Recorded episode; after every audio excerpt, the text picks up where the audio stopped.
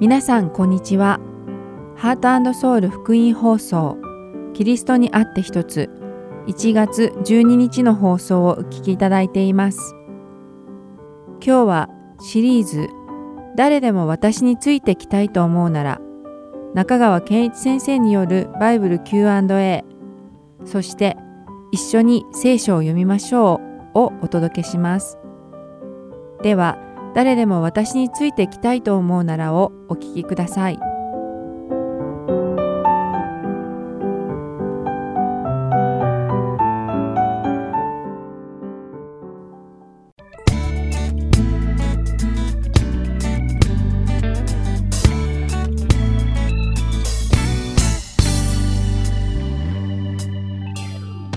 皆さんこんにちは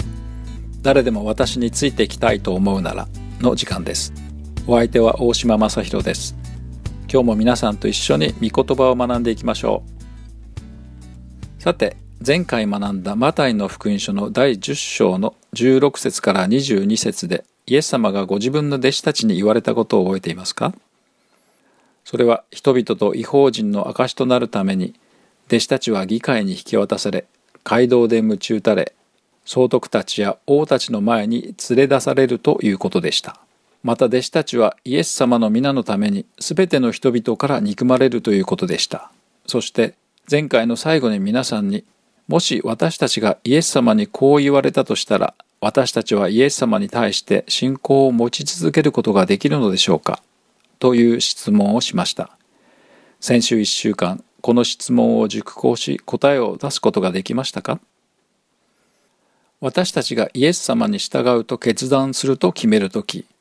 私たちはそのために迫害や困難に遭遇するかもしれないことも覚悟しなくてはなりません。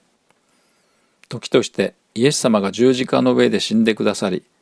私たちが受けるはずのすべての迫害と困難に遭われたので私たちはそういう目に遭わなくても済むのだ。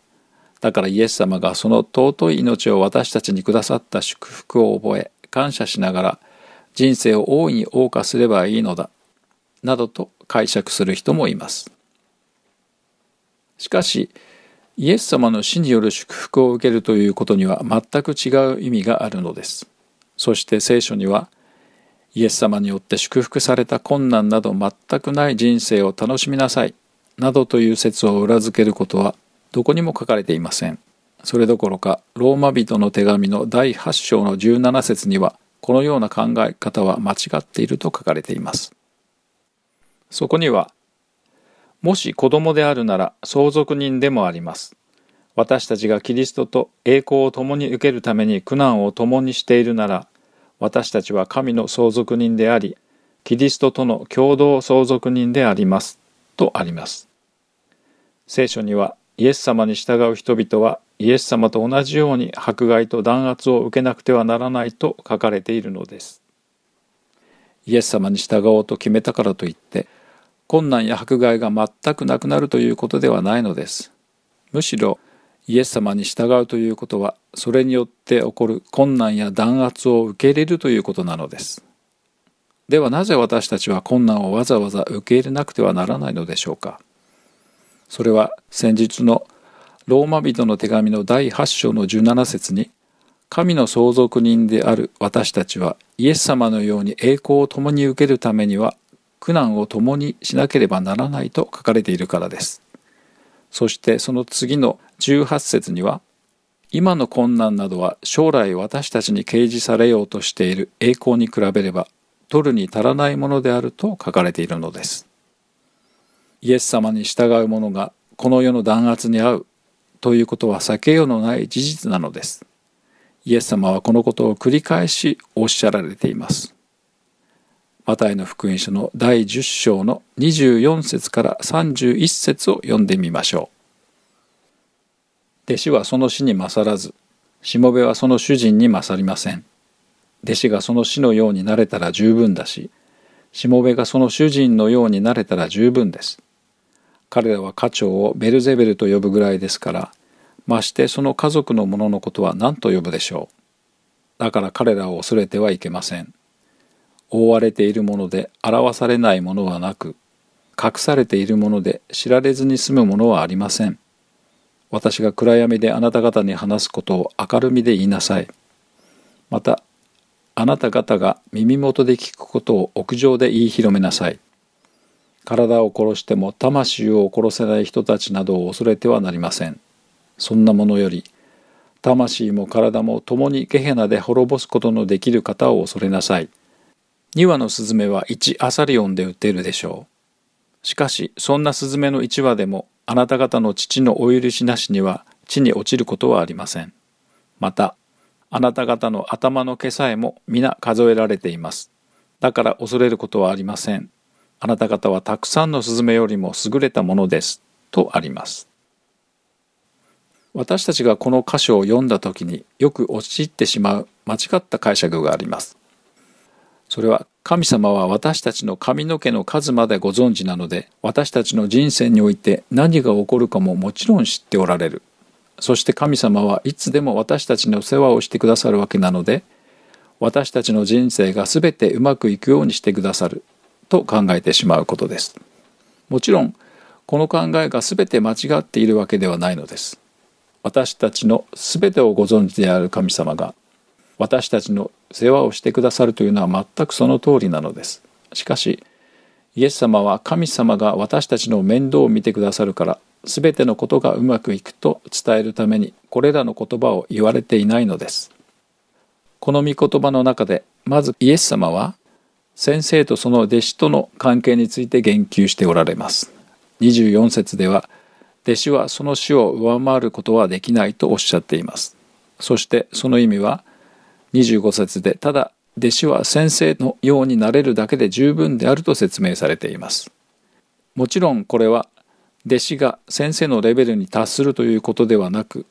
弟子も先生と同じように迫害や弾圧に遭うと言われているのですイエス様はこのお話の中でご自分を家長となぞらえて語ってくださっているのです。もし人々が神の子であられるイエス様のことを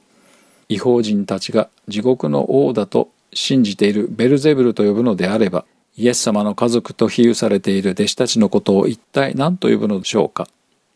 とも言われています。つまりイエス様を認めず迫害する人々がイエス様の弟子であるあなた方を放っておくはずがないとおっしゃっているのです。イエス様がこうおっしゃられるのを聞いた後に弟子たちがどんな気持ちになったのかは想像に難しくありません。今日私たちが学んだマタイの福音書の御言葉は先週学んだあなた方を送り出すのはまるで狼の群れの中に羊を送り込むようなことであり兄弟は兄弟を死に渡し父は子を死に渡し子供たちは両親に立ち逆らって彼らを死なせます。また私の名のためにあなた方はすべての人に憎まれます。という部分の続きです。そしてその後イエス様は今のあなた方には理解できないけれど、私は違法人に引き渡され、迫害され、鞭打たれ、十字架にかけられるであろうと言われました。そして、これらのすべてのことはあなた方の先生である私に起こるので、弟子たちであるあなた方すべてにも起こることなのです。と続けられたのです。そうイエス様に言われたことを聞いた弟子たちはきっととても恐れたのではないでしょうか。そしてイエス様が予言された通りに鞭打たれ十字架の上で死なれたイエス様を見た時弟子たちの恐れはさらに増したことでしょうだからこそイエス様は弟子たちにだから彼らを恐れてはいけませんと言われたのですそして彼らはあなた方の体を殺すことはできても魂を殺すことはできないからですとおっしゃいました。私たちは肉体を殺すことができても魂を殺すことができないこのような人々ではなくゲヘナで私たちの肉体も魂も殺すことがおできになる神を恐れなさいと言われました。そしてその後イエス様はとても大切なことをおっしゃっています。それは1アサリオンで売られている価値の低いスズメでさえ神様のお許しがなければ死ぬこともできないと言われたのです。ちなみにこの1アサリオンとは1デナリオンの16分の1当時の一般的な1日の収入の16分の1にあたり現在のアメリカの通貨価値に換算すると1セントになります。これは一体どういう意味なのでしょうか。つまりイエス様はこの御言葉で私たちの命をその御手に握っておられるのは神様お一人であると言われているのです。神様のお許しがなければ私たちは死ぬこと、生きることもできないのです。このことを忘れないでください。このことを心に留めておけば私たちが困難に遭遇し迫害を受けたとえ死が待っていようとも私たちは恐れることはないのです。なぜ恐れなくてもいいのでしょうかそれは私たちを愛してくださる神様がそれを許可されておられるからです。私たちの主であり天におられる父なる神様が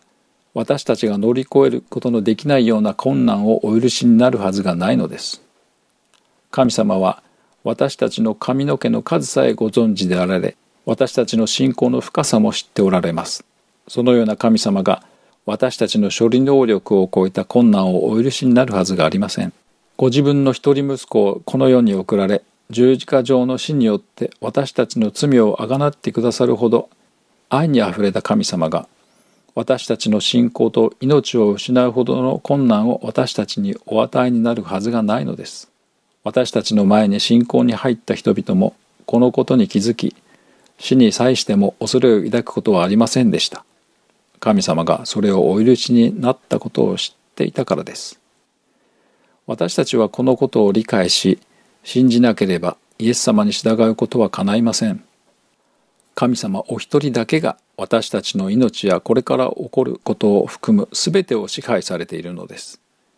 私たちがこの真実に気がついた時初めて私たちはイエス様の後についていくことができるのです。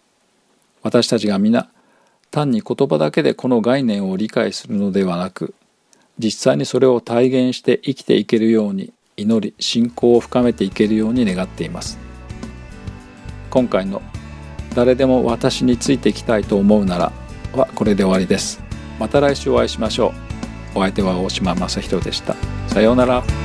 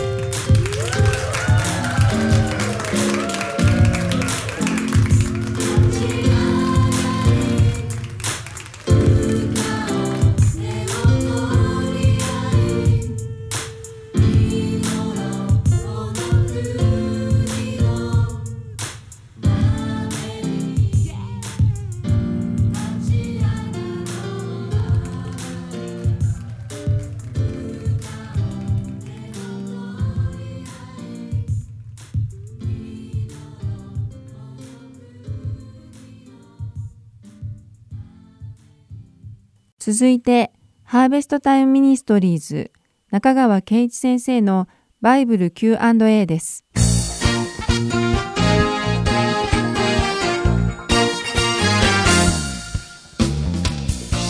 はい、今日の質問です。私は自分がクリスチャンであることを周りに知られているのですが、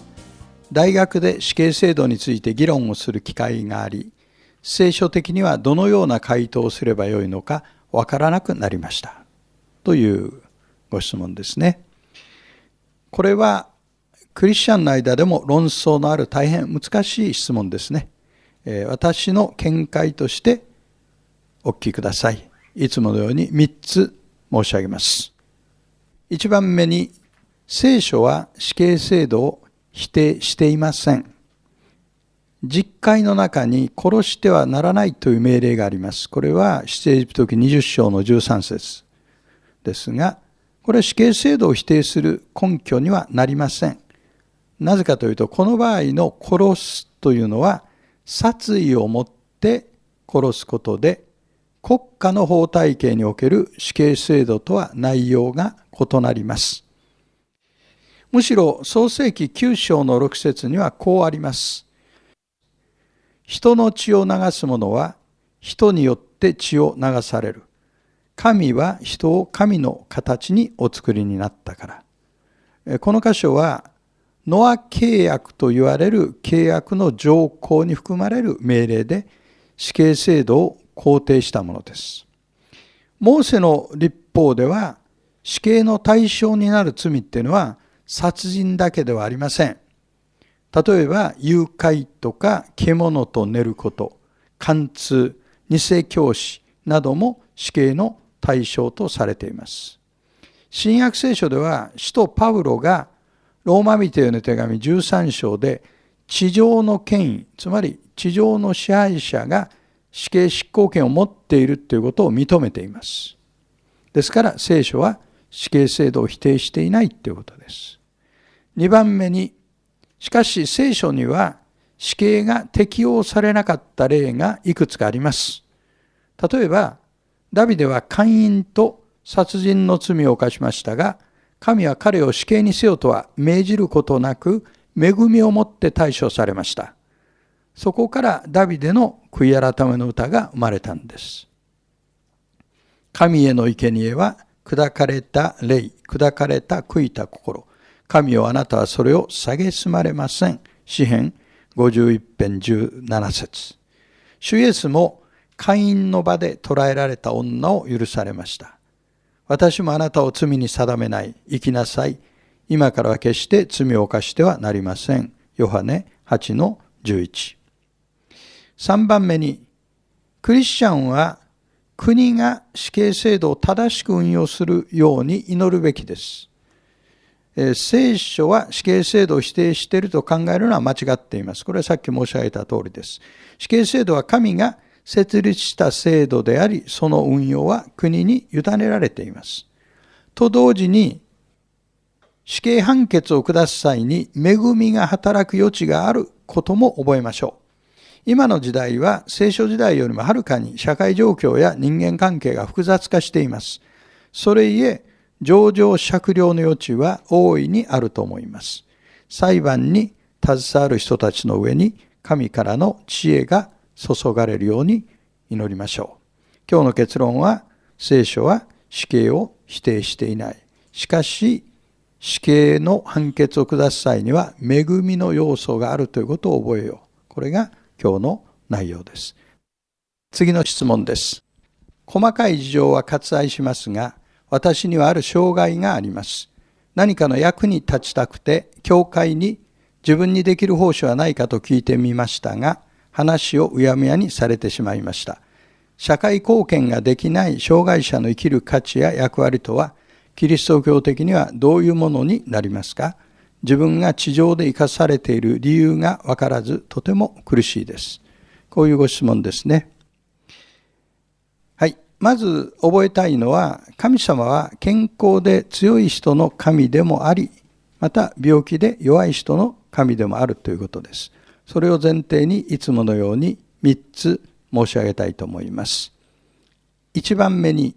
現在が秘蔵世界に呪いをもたらしました。なぜある方は障害を持って生まれてくるんでしょうか？あるいは事故にあって障害を持つようになるんでしょうかそれはアダムの罪によって秘蔵世界が異常な状態になっているからです。実は私たちはすべて何らかの意味で障害を持ってます。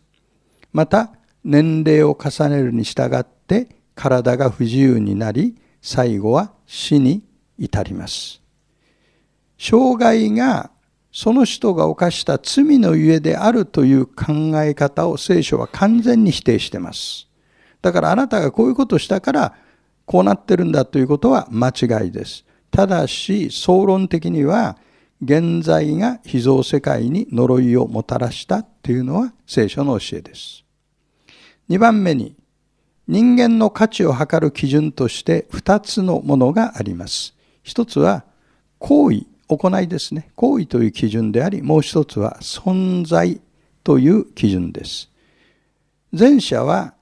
何々ができるから価値があると言いますが、後者は存在そのものに価値があると言います。でご質問の方は、行為という基準だけを適用し、自分には価値がない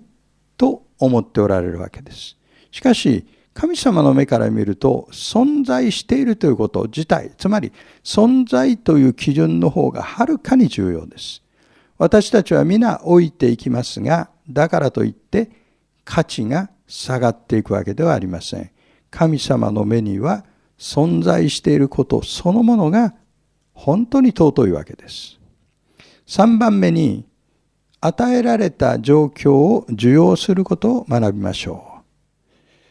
私は個人的には苦難の中にいながら喜びを持って生きておられる方を何人も知っています。その人たちは自分が置かれた環境の中で神との関係を喜び生かされていることを感謝している人たちです。そのこと自体が神様の目から見ると最高の奉仕なんです。苦難の中でも喜んでいるということ自体が実は最高の奉仕だということです。なぜ苦難の中でも喜べるんでしょうか？それは苦難を通してより神に信頼するようになるからです。またそれは今の苦難は一時的であるということを知っているからです。さらに永遠の命の希望があるということを知っているからですね。意味なく生かされている人は一人もいません。ではまた次の Q&A でお目にかかりましょう。ありがとうございました。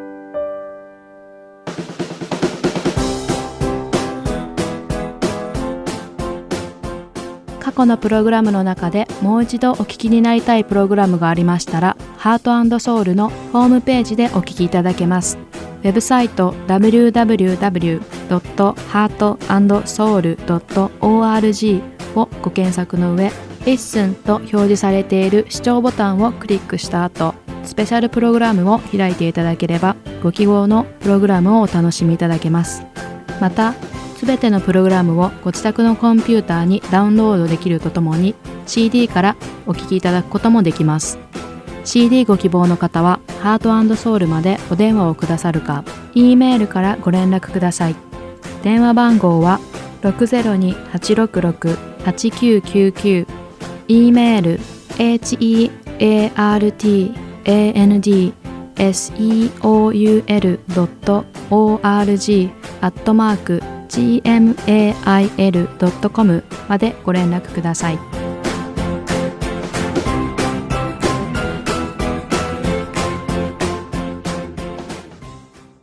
次は一緒に聖書を読みましょうお聞きください。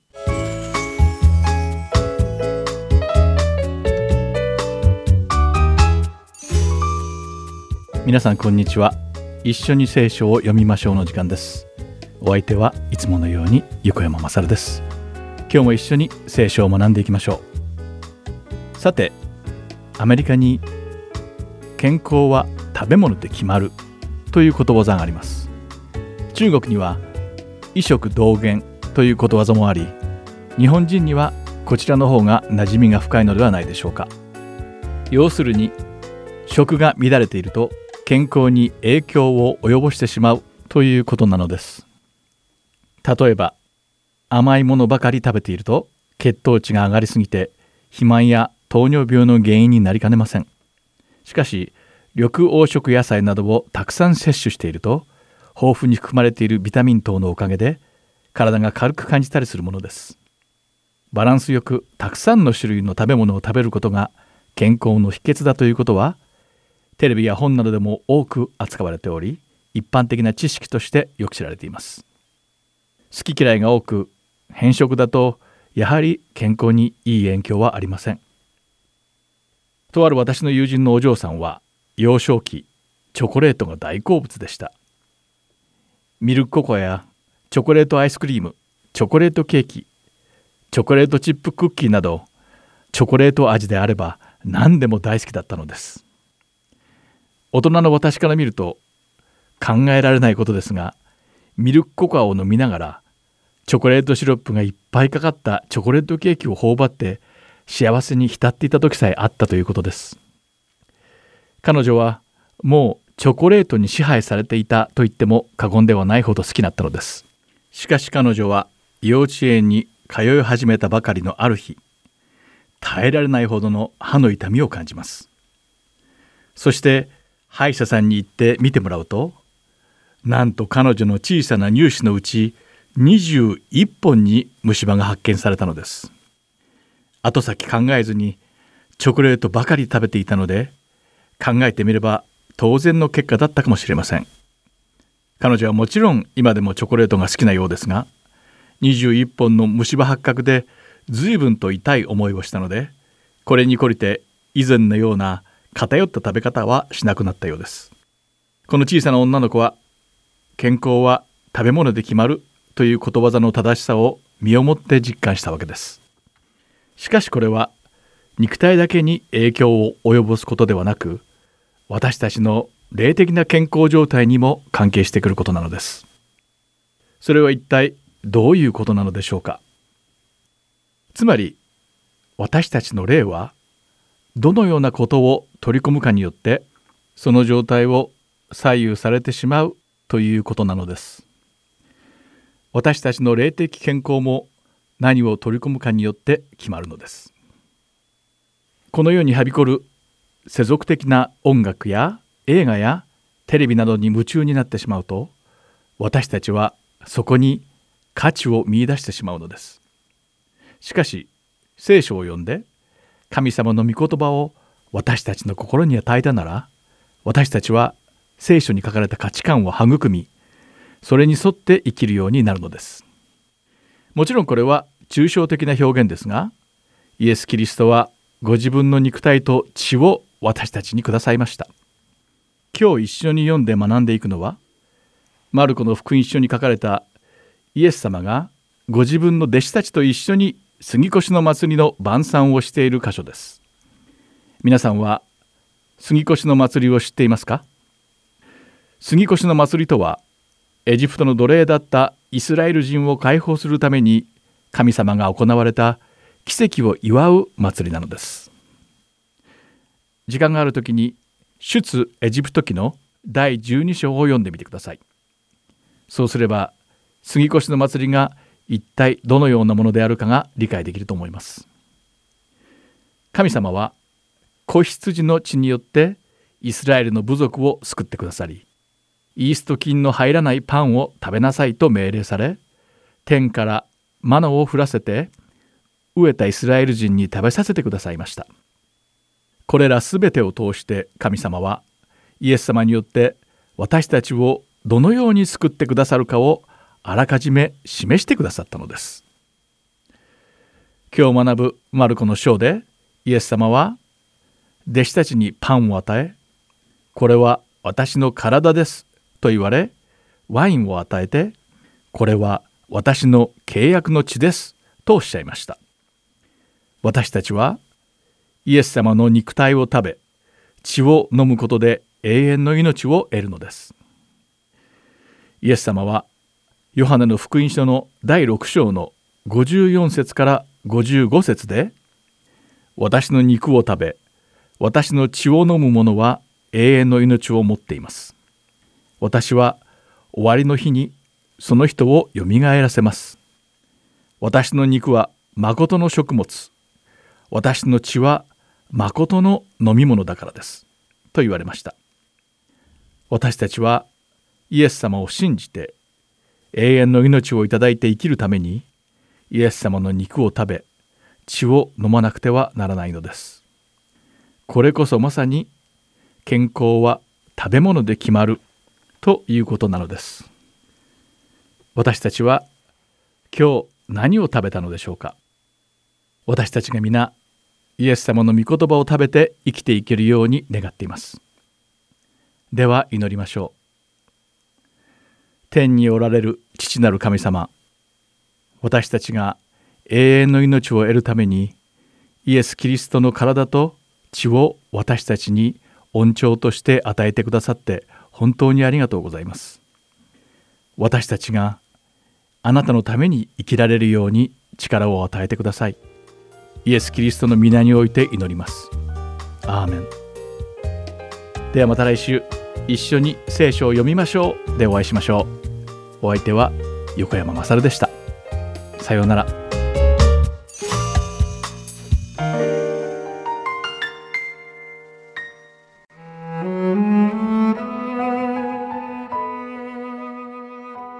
今週はマルコの福音書第14章1節から31節までをお読みいたします。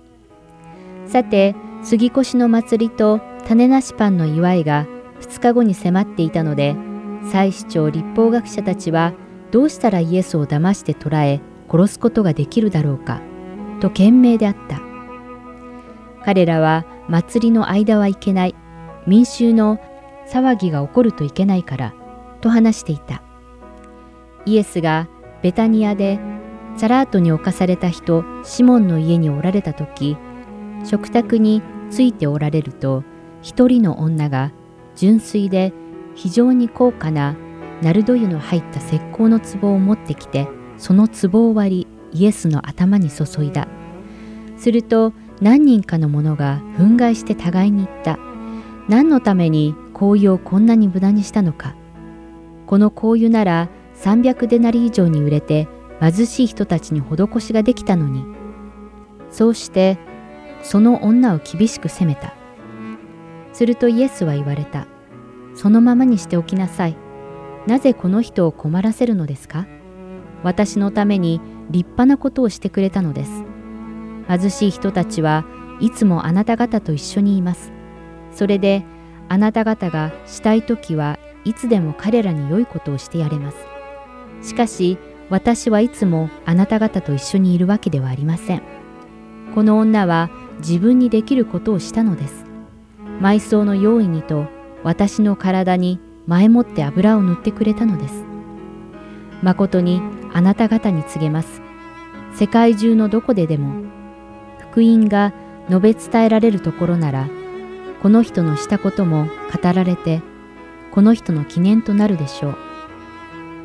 ところで、イスカリオテユダは十二弟子の一人であるが、イエスを売ろうとして、祭司長たちのところへ出向いていった。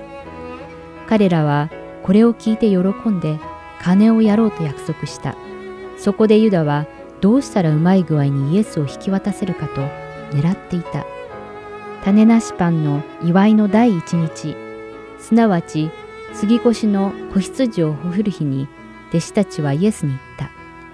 杉越の食事をなさるのに私たちはどこへ行って用意をしましょうか。そこでイエスは弟子のうち二人を送ってこう言われた。都に入りなさい。そうすれば水亀を運んでいる男に会うから、その人についていきなさい。そしてその人が入っていく家の主人に、弟子たちと一緒に杉越の食事をする私の客間はどこかと先生が言っておられると言いなさい。するとその主人が自分で席が整って用意のできた2階の広間を見せてくれます。そこで私たちのために用意をしなさい。弟子たちが出かけて行って都に入ると、まさしくイエスの言われた通りであった。それで彼らはそこで杉越の食事の用意をした。夕方になってイエスは十二弟子と一緒にそこに来られた。そして皆が席について食事をしている時イエスは言われた。誠にあなた方に告げます。あなた方のうちの一人で私と一緒に食事をしている者が私を裏切ります。弟子たちは悲しくなってまさか私ではないでしょう。と代わる代わるイエスに言い出した。イエスは言われた。この12人の中の一人で私と一緒に蜂に浸しているものです。確かに人の子は自分について書いてある通りに去っていきます。しかし人の子を裏切るような人間は災いです。そういう人は生まれなかった方が良かったのです。それから皆が食事をしているとき、イエスはパンを取り、祝福して後、これを裂き、彼らに与えて言われた。取りなさい、これは私の体です。また、杯を取り、感謝を捧げて後、彼らに与えられた。彼らは皆その杯から飲んだ。イエスは彼らに言われた。これは私の契約の血です。多くの人のために流されるものです。誠にあなた方に告げます。神の国で新しく飲むその日までは、私はもはやブドウの実で作ったものを飲むことはありません。そして賛美の歌を歌ってから皆でオリーブ山へ出かけていった。イエスは弟子たちに言われた。あなた方は皆つまずきます。私が羊飼いを打つ。すると羊はちりぢりになる。と書いてありますから。しかし私はよみがえってからあなた方より先にガリラヤへ行きます。するとペテロがイエスに言った。たとえ全部のものがつまずいても私はつまずきません。イエスは彼に言われた。誠にあなたに告げます。あなたは今日、今夜、鶏が二度鳴く前に私を知らないと三度言います。ペテロは力を込めて言い張った。たとえご一緒に死ななければならないとしても、私はあなたを知らないなどとは決して申しません。皆の者もそう言った。今週はマルコの福音書第14章1節から31節までをお読みいたしました。ではまた来週。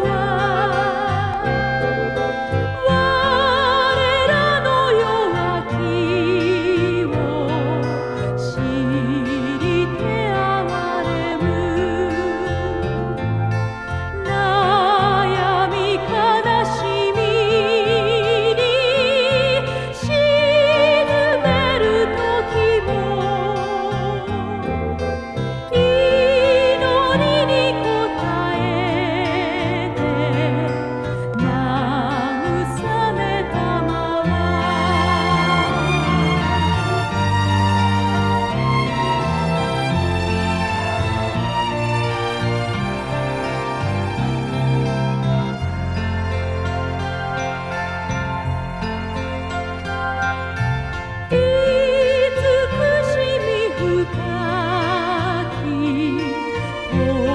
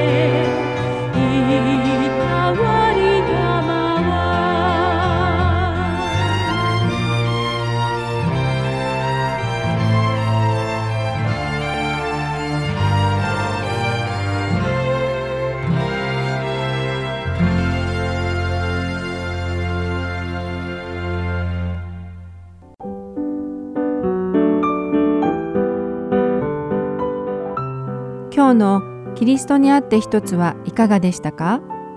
最後までお付き合いくださりありがとうございました。また来週お会いしましょう。